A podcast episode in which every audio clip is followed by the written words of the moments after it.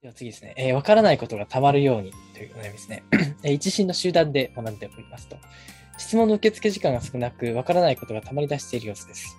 わからないが嫌いになってしまうのが心配で、親が答えようとしますが、それを子供は嫌がります。うん。塾の宿題は嫌がりやるとしませんが、どうにかこなし、提出期日には追いついている今。学校では優等生で勉強に関しての心配を感じたことがありません。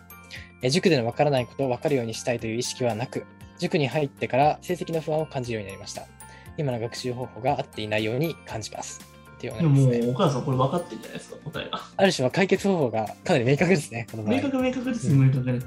でもともとはできる子だけれども、たまたまできない、ね、あのみんなができずすぎるグループに入っちゃったから、はいはい自己肯定感阻害されてるだけですよね。そうですね。うんうん。うん。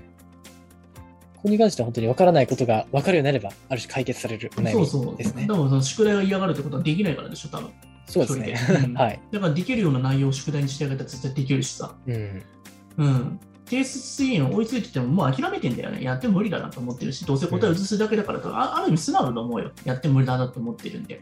そうですね。まあ、こういう状況に置かれたら人間は必ずこういう行動を取ります、なるなるなる、もう、まあ、諦めるもんやっぱり。でもそこで、本当に分かるようなこととか、振り返ってやろうと思ったときに、あ、もうできたらやろうって思うんで、うんうん。こんなこと言ってられないなみたいな感じで、まそあ、うでやすばねいやばいと思うので。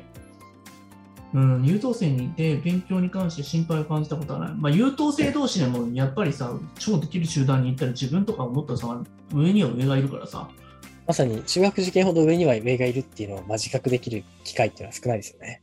うん、なんか社会の縮図じゃないけれども、うん経営者とかなったらもっと分かるよ、それは。うん、なるほど。 何百億とか社長に出てもやる気なくさ。そうですね。まあ、それこそジェフ・ベゾス並みになったら、もう凄まじいなんなんだよな、みたい な感じ。自分でやれることで自分じゃないみたいな。そう今で目すね先のね、できることだけで全力でやったらいいんだけどさ、でもそれ以上のとこやってるんだよ、きっとこの人っそうでて。すね。うんうんうん。だから、一心が人生じゃないからさ。うんううん。ん。そうですね。そうそう。一心だけがさ、進んでいくけどさ、それに合わせる必要ないと思うし。はいはいはいはい。うん。 若干滑りかけたんで次いきますね。はい。ありがとうございます。拾ってくれなかったね、前に。え、はあ今、今どういう。い、いや、いや、なんもない。あすいません後で振り返ってくれればいいです。そう気そうわかりましたづいた人だけでいいです。それはそうですね。多分気づかれてる方も多いと思います。失礼しました。はい。はい。